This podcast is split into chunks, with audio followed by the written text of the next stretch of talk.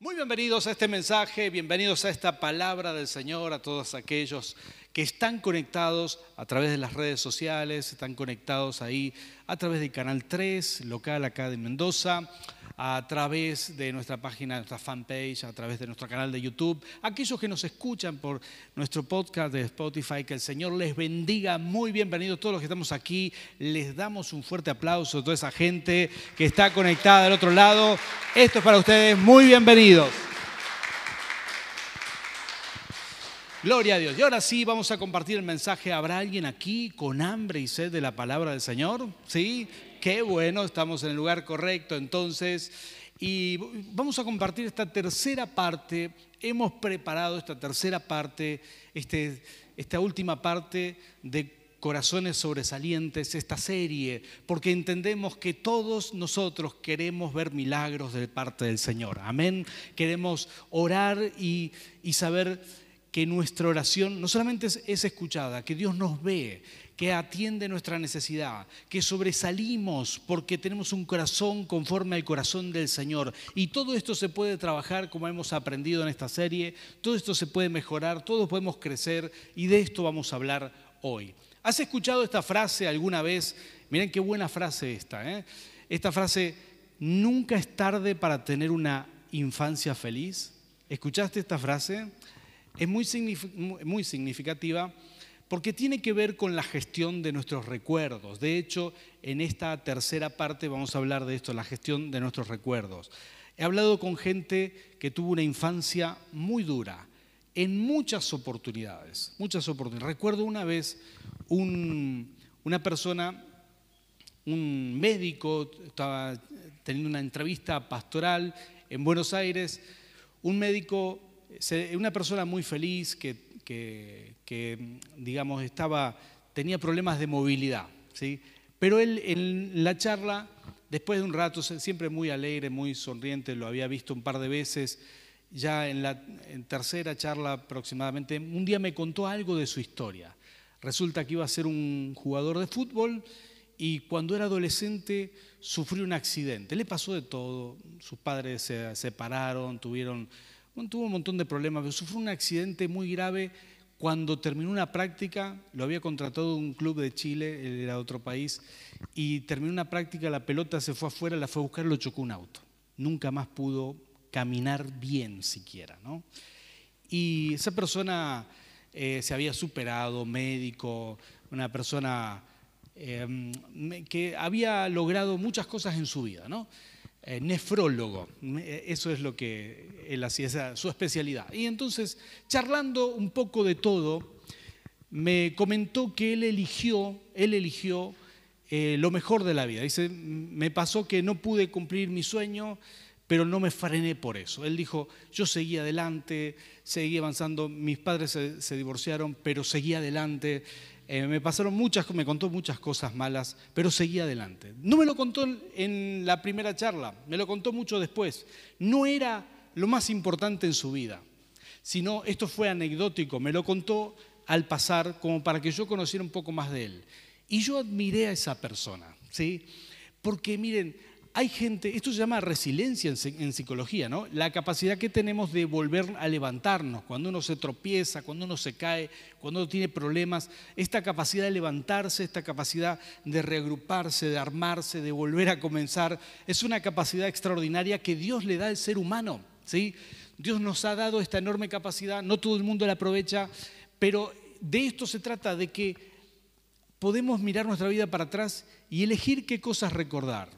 ¿No? Elegir qué cosas vamos a, señalar. Él me había dicho, tomé lo mejor que me dieron mis padres, después se separaron, tomé lo mejor que me dio el deporte, tomé lo mejor. Y él tenía esos recuerdos, me inspiró mucho esa charla, porque a veces necesitamos esto, tomar lo mejor que nos pasó en la infancia, a veces de un mismo hogar, ¿no? Un mismo hogar disfuncional, donde las cosas no salieron bien, de un mismo hogar salen hijos que son quejosos, que les va mal en la vida, que siempre están culpando porque no tuvimos buenos padres, por eso yo estoy así, por eso no logré nada, por eso culpa de mis padres, después del país, después de mis jefes, y justifican sus, fracasos con, bueno, culpando a otras personas. Pero a veces de, ese mismo hogar salen otros que son exitosos, que son buenos, que le, salen las cosas bien. Y lo que los diferencia generalmente es que a veces uno escucha dos hermanos que salieron de la misma casa y uno dice, no, en mi casa mis padres eran malos, el otro dice, no, qué bueno, mis padres me enseñaron esto de bueno, también lo otro. Hay quienes solamente tienen recuerdo para las cosas buenas. Es decir, deciden olvidar lo malo o deciden no enfocarse en lo malo y se enfocan sí en lo positivo, en lo bueno, en lo que, vale la pena. Y generalmente esa gente es la que es resiliente, la gente que sale adelante, la gente que no se tropieza con el pasado, porque está recordando las cosas buenas no está en una queja continua, no está en esa insatisfacción de que como que la, vida le debe algo, ¿no? Los padres le deben algo, el Estado le debe, todo el mundo le debe porque, claro, porque le fue mal cuando era joven o cuando era niño. Y tener esta enorme capacidad de enfocarse en las cosas positivas y recordar lo bueno y tenerlo presente es algo maravilloso. De hecho, esta es una esto se, llama la gestión de nuestros propios recuerdos, saber gestionarlos, administrarlos, decidir cómo vas a recordar las cosas. La neurociencia enseña o estudia este elemento, descubre que el cerebro funciona así. Nosotros modificamos los recuerdos de acuerdo, de acuerdo a cómo nos sentimos en ese momento. ¿sí? Quizás recordás algo de cuando eras chico, algún elemento feliz, recordás algún parque de, diversiones, alguna hamaca en, una plaza por ahí de cuando eras chico, ¿sí? Y ahora vas y la ves de grande y decís, uh, ¿qué, esta, esta cosita acá, ¿cómo puede ser? Lo recuerdo tan lindo. ¿Por qué eh, al final esto es cualquier cosa? Lo recordaba mejor. ¿Te ha pasado esto? ¿Sí? ¿Por qué? Porque nuestros recuerdos se modifican con nuestras emociones. Esto enseña o descubre la neurociencia una capacidad que Dios le dejó al ser humano de ir, de ir eh, em, como acariciando los recuerdos y darle forma positiva o negativa. Y lo mismo sucede con aquellos que se enfocan en lo malo, ¿no? Sus padres fueron malos o le pasó algo malo en la vida. Y cuando uno lo recuerda, lo recuerda, lo recuerda, eso malo termina siendo malísimo. Nunca fue tan malo, pero el recuerdo empieza a ser modificado. Esto es impresionante, funciona para bien o para mal. Por eso es tan importante la gestión de nuestros recuerdos, porque pueden alimentar nuestra fe. ¿sí? Em, ustedes saben que, bueno, no soy muy de las redes sociales, nunca se me ha dado esto. ¿sí? Por el contrario, mi familia es el polo opuesto. ¿sí? Yo donde salgo con Nerina, ya tengo que saber que en cualquier momento me, me dice, mira para acá y yo ya sé que es una selfie, ¿no? me dice, estamos comiendo, estamos haciendo cualquier cosa, mira para acá y yo ya sonrío directamente. A veces no tiene el celular, pero sonrío por las dudas porque salí tan mal tantas veces que ya por las dudas eh, le clavo una sonrisa ahí y eh, porque así, así es mi familia. Encanta sacar fotos a la comida, lo que van a comer, una cosa insólita, ¿verdad? Cada vez que alguien sirve un plato, ¿cuántos padres adolescentes hay aquí? ¿Han vivido esto alguna vez? ¿Sí? Un plato de lo que sea, un cafecito, ¿sí? chic, chic, foto, pero si te lo vas a comer, ¿sí? Pero no importa, 50 mil fotos de todo lo que comen. Me encantan los adolescentes. Y bueno, generalmente llenamos nuestras redes sociales de las cosas que son relevantes. Nunca, nunca le di tanta importancia a esto. Pero a veces viendo mi propio Instagram, puedo darle gloria a Dios y decir, ah, qué lindo este recuerdo, porque elegí qué cosa subir. Uno no elige, ¿no? Ahí está la foto cuando me caí de la escalera, ah, todo torcido ahí. No, esta, esta, esta es la foto de cuando nos peleamos con mi esposa, así, así los dos medio enojados. No, a esa foto uno no sube. Elige lo mejor, ¿sí? Cuando estás cenando juntos, cuando estás romántico, cuando estás bien vestido. Y eventos especiales, cumpleaños, eh, no sé, cosas que te permitió hacer el Señor. Entonces seleccioné por ahí fotos familiares, ministeriales, y puedo mirar para atrás digo, uh, gracias Señor por esto, gracias. Y es una buena memoria, una buena ayuda a memoria para recordar cuántas cosas bellas ha hecho el Señor. Si uno maneja bien las redes sociales, puede poner cosas preciosas y tener presente esas cosas maravillosas que Dios ha hecho. Enfocarse en lo bueno es nuestro desafío. Tener una fotografía mental de las cosas buenas que Dios ha hecho en tu vida. ¿sí? Esto es maravilloso. no todo el mundo lo puede lograr. ¿Sabías esto? Pero ustedes que están aquí, que son gente de fe, nosotros podemos lograr esto. Podemos enfocarnos en lo positivo y eso va a traer milagros a nuestra vida. De hecho, enfocarnos en lo negativo está comprobado que, aleja los milagros. ¿sí? Ah, digamos que cuando uno se enfoca en lo negativo, mira, te voy a dar un ejemplo. El pueblo de Israel salió de Egipto por milagros del Señor. Estaba esclavo en Egipto. Esto cuenta la Biblia en el libro de Éxodo. Dios hizo muchos milagros para que pudieran salir. Dios logró eh, sacarlo de las garras de Faraón. El pueblo vio esos milagros, vio las plagas, ¿sí? ¿Cuántos de ustedes han escuchado de las plagas del Señor? Después en el desierto abrió el mar rojo. Esa generación vio muros de agua a sus costados, cruzó por el desierto y dice la palabra del Señor que el Señor los cuidaba. Tuvieron hambre y apareció maná del cielo. Tuvieron sed y salía agua de la roca. Tenían calor y se puso una nube que los guiaba. Y tenían frío de noche en el desierto. Ustedes saben, la, gran amplitud térmica del desierto hace que de, día hace mucho calor, de noche te congelas, de noche una nube, de, una columna de fuego alrededor del pueblo o, o cerca del pueblo. El Señor los cuidaba. Dice este relato en Números capítulo 10, cuenta los detalles, ustedes podrán encontrar ahí los detalles del cuidado de Dios. ¿sí? Tengo aquí un versículo seleccionado para leerte. Aquí este, en Números capítulo 10, versículo 33, por ejemplo, 34, cada vez que se movían, mira esto, cuando partían, la nube del Señor permanecía sobre ellos todo el día. Pequeños detalles. Les iba guiando donde había agua, donde estaban mejor. Era el cuidado de Dios. Más mimos y más milagros en su vida no podían tener. Eran un pueblo privilegiado en todo el planeta. Sin embargo, su actitud estaba equivocada. Ellos recordaban lo malo, se enfocaban, siempre estaban quejosos, siempre querían más, nunca estaban agradecidos al Señor. Números capítulo 11 hasta el capítulo siguiente dice la palabra del Señor, por ejemplo, te leo el versículo 1, Números capítulo 11, dice, dice así, un día el pueblo se quejó, por favor diga conmigo, queja, se quejó de sus penalidades eh, que estaban sufriendo. Al oír, el Señor ardió en ira y su furor consumió los alrededores del campamento. ¿sí? Esa nube, esa columna de fuego se hizo que, se, que ardiera todo el desierto alrededor. Miren, la ira del Señor se manifestó por una cuestión. Se quejaban. Y te digo, cualquiera de nosotros que viéramos esa escena, de ver todos los milagros, todos los cuidados del Señor, todo capítulo 11 empieza a contar cómo es que el Señor los cuidaba, pero ellos se quejaban, se quejaban que, tenían hambre. Después, en vez de decirle, Señor, gracias por el, por el maná, también si te es posible, nos gustaría un poco de carne, ¿verdad? Este, no, ellos decían, no, ¿por qué no volvemos a Egipto? Todo en tono de queja, que allá teníamos los pescados de Egipto, no importan los latigazos ni que éramos esclavos, pero teníamos los pescaditos y por el hambre se quejaban del Señor.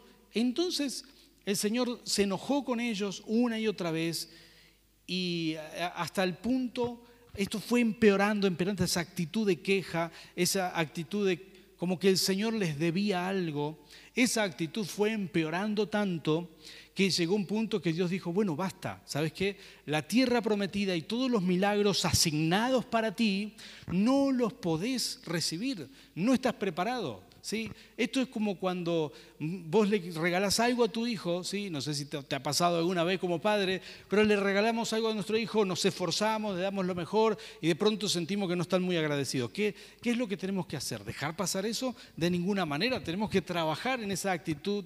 De, de, agradecimiento para que valoren lo que es bueno, ¿verdad? ¿Están de acuerdo conmigo los padres? Porque si no le enseñamos a valorar, posiblemente van a menospreciar todo nuestro esfuerzo. Y eso es lo que estaba haciendo el pueblo de Israel. Menospreciaba el esfuerzo del Señor, menospreciaba la libertad que tenían, el alimento, el cuidado, los milagros.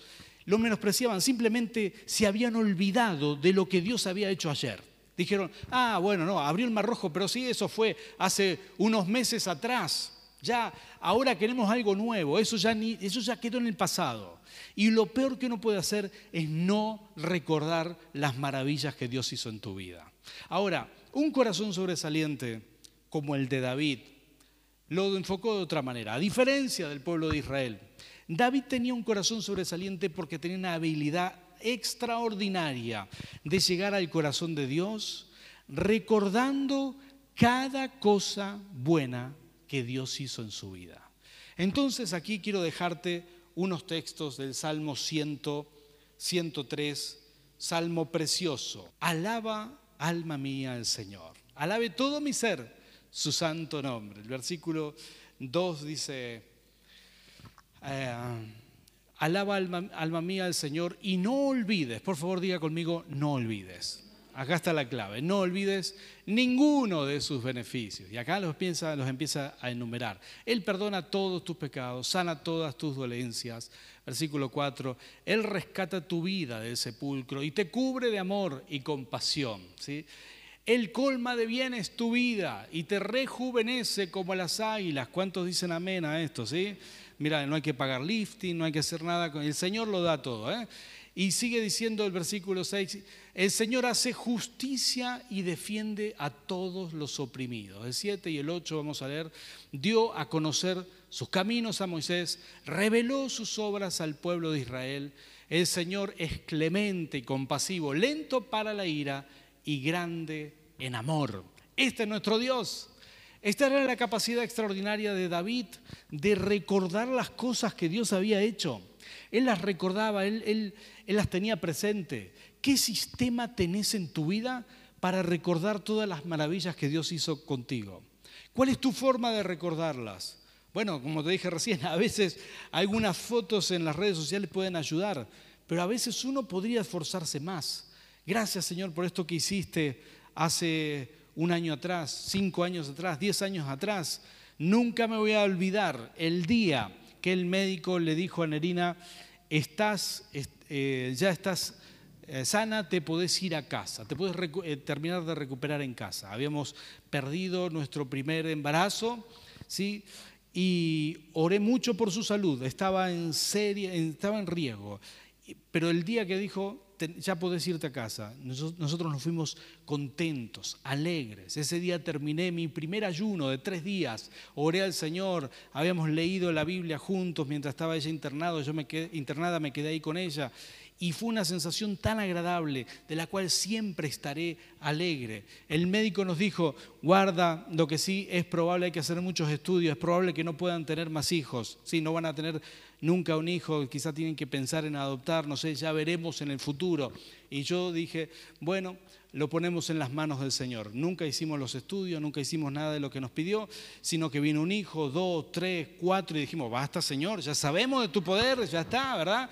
Pero esto es lo que, las maravillas del Señor, ¿sí?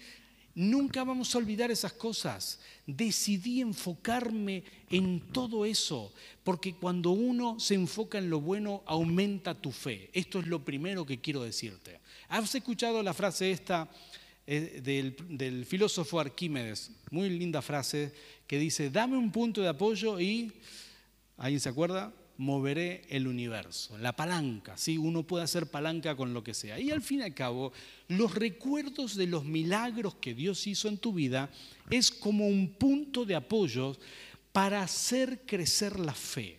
Es un punto, es hace palanca. Los puntos, es decir, que vos tenés fe para recibir milagros, Pero cuando empezás a recordar todo lo que Dios hizo, cuando menos te diste cuenta, tu fe creció el doble, el triple y más de lo que vos te podés imaginar. Todo ese, potencial está en vos, pero no siempre lo usamos. Antes de orar por milagros, antes de clamarle por tu situación actual, recordar las maravillas que Dios hizo. Hacé como David que hizo, se dice a sí mismo, alma mía, esto le está diciendo a su propio espíritu, no te olvides ninguno de los beneficios del Señor, no te los olvides. Tenemos que aprender a recordárnoslo a nosotros mismos. ¿sí? Esto es lo que hacía David. Él decía, tenés que eh, David, tenés que recordarte, esto, esto, me digo a mí mismo, Juan Manuel, tenés que recordar, hoy necesitas un milagro, pero recordar que ya lo viviste en el 2001, en el 2005, en el 2003, en el 2015, y así uno empieza a crecer en fe. La fe, la fe puede crecer a través del recuerdo selectivo de los milagros del Señor. ¿Cuántos dicen amén a esto? Fe puede abundar mucho. ¿Qué cosas hizo el Señor contigo? ¿Cuántos milagros ha hecho contigo hasta ahora? Bueno, esto es importantísimo, ¿sabes? Cada etapa nueva que vas a entrar, no te olvides de recordar las maravillas del Señor. Ahí estaba el profeta Samuel, a punto de entrar en una nueva etapa. Estaba, estaba dejando su tiempo de ser juez de Israel y el pueblo entraba en la temporada de tener reyes, ¿no?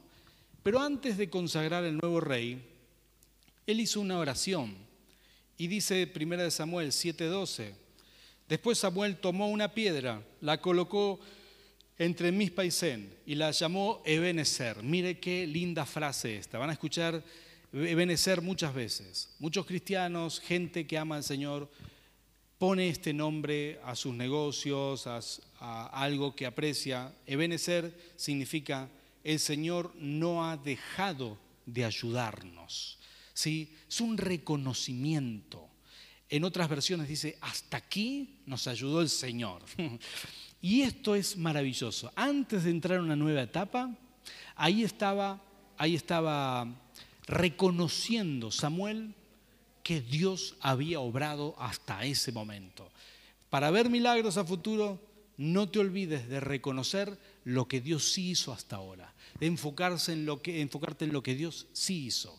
El pueblo de Israel decidió no reconocer, cuando estaba en el desierto, no reconoció ninguno de los milagros que Dios estaba haciendo. Y se perdió los siguientes milagros como la tierra prometida, al menos esa generación.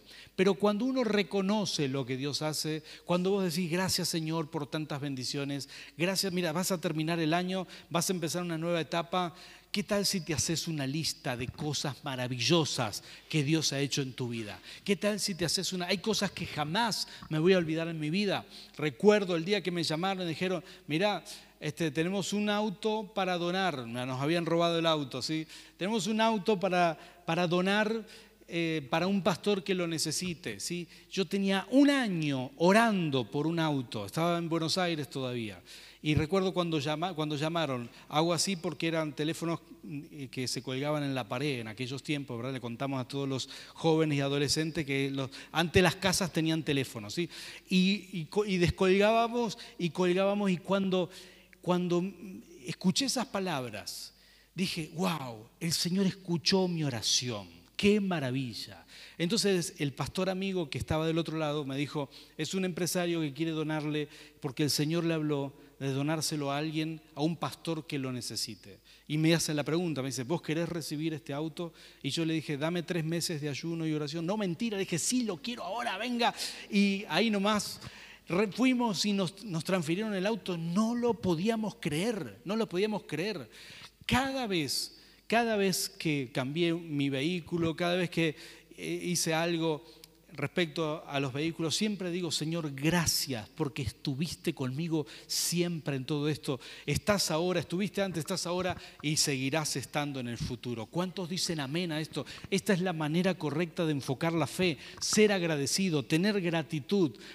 Decime si no, si no es así, cuando uno tiene gratitud para con sus hijos, perdón, para con sus padres, esto moviliza más a los padres. Cuando un niño tiene gratitud, recuerdo a un pastor que contaba una experiencia personal que un pastor mayor y vio que tenía en su iglesia un pastor norteamericano tenía algunas personas muy humildes, entonces él decidía, decidía em, comprarle los útiles del colegio y muchas cosas cada vez, en cada etapa importante, él llamaba a la madre, a los niños a la oficina, le decía, bueno, este, ¿qué van a necesitar? Y recuerdo, él lo escribe en su libro, el pastor se llama Miles Murdoch, y dice que cuenta que una pequeña le decía, eh, pastor, gracias por, por tantas cosas. Dice que esta pequeña era tan exagerada para agradecer, ¿no? y él era un abuelo, y se desarmaba por dentro él. Cuando veía que ella decía, ay, gracias, dice que se tapaba la cara y decía, justo lo que yo le pedía al Señor. Y él, cada vez que ella venía, decía, yo pensaba en darle una mochila, regalarle una, y terminaba regalándole, sacando la billetera, regalándole más cosas, solamente por la, gratitud que tenía esa niña. Eso lo desarmaba. Y yo me imagino que Dios es así, que cuando hay hijos que, que dan gracias, que dice gracias papá por lo que hiciste, gracias por esto, gracias por lo otro. Cuando uno reconoce el obrar de Dios, entonces Dios se enternece y rápidamente está listo para sacar la billetera por ti. ¿Cuántos dicen amén a esto? Sí, pero a veces nos falta esto, nos falta el reconocimiento o quizás no lo hemos entendido lo suficiente, no entendimos que deberíamos hacer una oración, un, una celebración de acción de gracias solamente para reconocer lo grande que Dios ha sido en nuestra vida. Tener un sistema para agradecer, escribir las cosas, quizás, hacer una lista, dar testimonio. Esta es parte de dar testimonio, ¿verdad? De hecho, el pueblo de Israel no tenía esa costumbre, pero Dios le ayudó. ¿Sabes lo que hizo? Dijo, van a respetar las fiestas del Señor. ¿Qué son las fiestas del Señor? No es más que el recordatorio de los milagros que Dios hizo por ellos. Esas son las fiestas del Señor. Y lo mismo hizo con la Santa Cena. Jesús dijo, hagan esto en memoria de mí, no se olviden, yo voy a pagar un alto precio, pero lo peor que pueden hacer es olvidarse.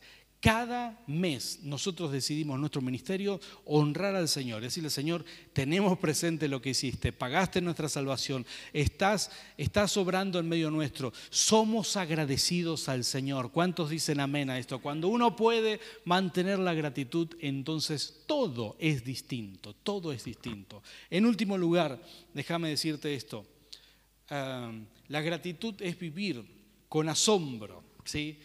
De las cosas aún, aún si ya pasaron, pero vivir con asombro de las maravillas que Dios ha hecho, no solamente celebrarlas, sino vivir con ese asombro. No dejo de asombrarme, es una decisión personal. Recuerdo el día que Dios me sanó de las rodillas, ¿no? tuve problemas por mucho tiempo, no podía caminar. Oré por mucha gente que se sanó, ¿sí? Recuerdo un hombre que dio testimonio acá, eh, que se sanó de las rodillas el domingo anterior. Y justo ese domingo, durante la semana, yo fui a jugar a la pelota con los muchachos de la iglesia y tenía el domingo las rodillas hinchadas, venía mal, venía caminando medio rengo, me paraba medio duro acá. Y viene este hermano y dice, pastor, usted oró por mí el domingo pasado y yo me sané de las rodillas. Y a mí me dolían las rodillas. Una gana de empujarlo de la plataforma, ¿verdad? No, estoy bromeando. Nunca pensé eso. Pero digo, que dije, bueno, Señor, gracias porque en cualquier momento vas a hacerlo conmigo también. Un día tuve un sueño, el Señor me mostraba que yo ya podía correr. Entonces me desperté y dije, ¿será que, eso fue en el 2015, ¿será que puedo correr? Así que empecé a correr. Me faltaba el aire porque no podía, no tenía la costumbre, ¿verdad? Hice 100 metros y, ahí quedé. Pero, pero me di cuenta que no me dolieron las rodillas. Así que ahí empecé a desarrollar esto de correr, ¿sí? Hasta el día de hoy salgo a correr, me encanta correr y nunca más en la vida me dolieron las rodillas. Cada vez que oro por un milagro, por personas, por amigos, por gente de nuestra iglesia, quizás vos estás aquí o alguien conectado a través de internet y dice, ¿Será que Dios hace milagro?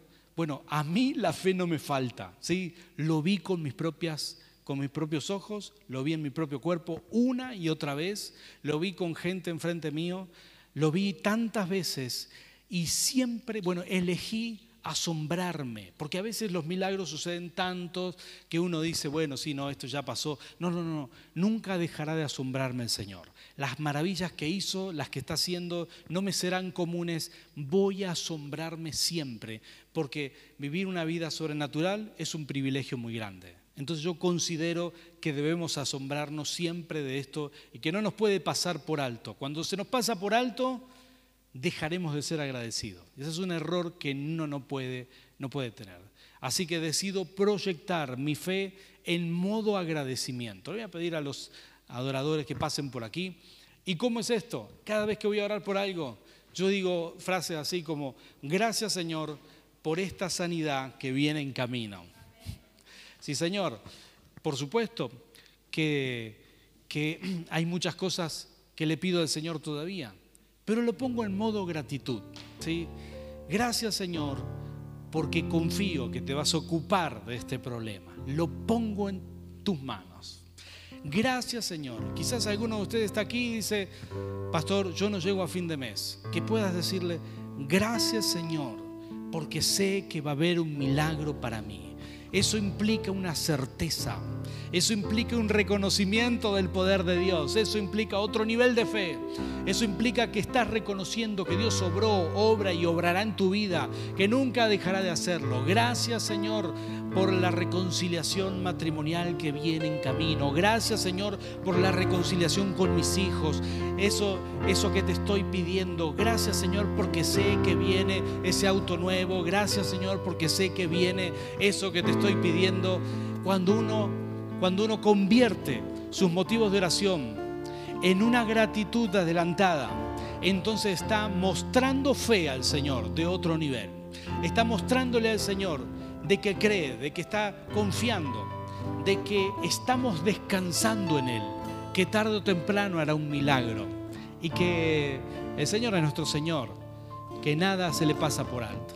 Cuando uno puede hacer esto, entonces maravillas van a suceder a tu favor.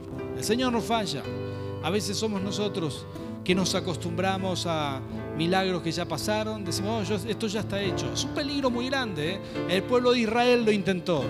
El pueblo de Israel en el desierto se olvidó del Señor.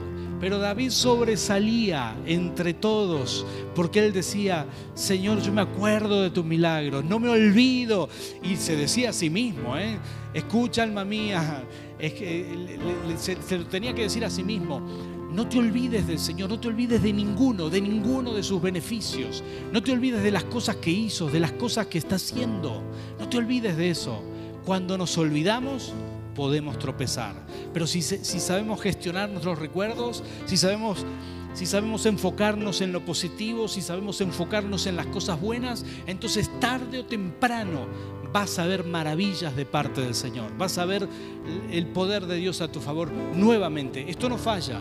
David vivió muchos milagros. Estoy seguro que nosotros como iglesia, como ministerio, vamos a vivir muchas maravillas más todavía. Pero es importante enfocarnos correctamente. Quizás hoy estás acá diciendo, Señor, necesito tantas cosas, necesito tu ayuda, que puedas enfocar esto correctamente. Nunca en modo de reclamo, nunca en el, modo incorrecto, nunca en modo queja. ¿Sí? Vieron, hay gente que hace, no, Señor, ya quiero esto, no puede ser, se lo diste a otro y ¿por qué a mí no? Posiblemente esas oraciones no pasen este techo, pero cuando uno dice, gracias Señor porque le diste a aquel, gracias Señor porque también viene para mí, gracias Señor porque tengo un futuro bendecido, entonces todo cambia, entonces todo se pone de otro color, color fe. Así viene, así, así es como el Señor obra, así es como llegamos al corazón del Señor, así es como sobresalimos con nuestra fe. Ponte de pie, vamos a orar. Y si hay un milagro que le pidas al Señor, este es el momento, este es el momento. Cerra tus ojos conmigo y vamos a orar juntos. ¿Sí? ¿Te animás a convertirlo en una gratitud hacia el futuro? Quizás estás aquí Estás clamando por tu situación laboral.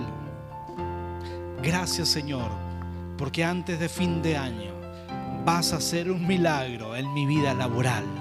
Gracias Señor, tengo fe en ti. Hasta aquí me has ayudado a Ebenecer. Así que sé que viene mucho más. Quizás alguien está aquí y necesita un milagro en su salud, en su físico, en su cuerpo. ¿Qué tal si le decís, gracias Señor, porque sé que mi salud está en tus manos, que un milagro viene a mi vida. Gracias Señor, en el nombre de Jesús, ponelo en las manos del Señor. Decíselo al Rey. Quizás tenés muchos proyectos para el año que viene. Quizás hay jóvenes que piensan casarse, emprender negocios. Gracias Señor, porque tú vas delante nuestro en cada proyecto, porque milagros vienen a mi vida. Gracias Señor. Lo creo en el nombre de Jesús, en el nombre de Jesús. Descanso en ti. Echo fuera la duda, porque los recuerdos de las maravillas que hiciste en mi vida echan fuera la duda en el nombre de Jesús, en el nombre de Jesús. Porque hiciste tantas cosas, porque me sacaste de deuda, porque me sacaste de depresión, de angustia, porque me sanaste Gracias Señor porque lo hiciste y lo seguirás haciendo. Confío en ti. Milagros vienen a mi vida. Decíselo al Señor. Y toda aquella persona que necesita un milagro, levante su mano al cielo, que vamos a orar juntos. Padre Santo, aquí estamos. Señor, agradecidos, agradecidos por las buenas cosas que has hecho con nosotros. Aquí estamos con la actitud correcta, Señor, trabajando para ser un corazón sobresaliente Señor, queremos clamarte, Rey de Reyes, por nuestro futuro, por milagros. Señor, dándote gracias, porque tenemos la certeza, tenemos la seguridad, tenemos la confianza que milagros vienen a nuestra vida. Gracias Jesús, gracias Señor, porque aquellas cosas que estamos pidiendo ya la hiciste en nosotros, ya la hiciste en tu iglesia, ya la hiciste en otros y la harás de nuevo en esta temporada. Gracias Señor, proclamamos milagros sobre nuestras vidas en el nombre del Padre, del Hijo y del Espíritu Santo. Amén. Y amén.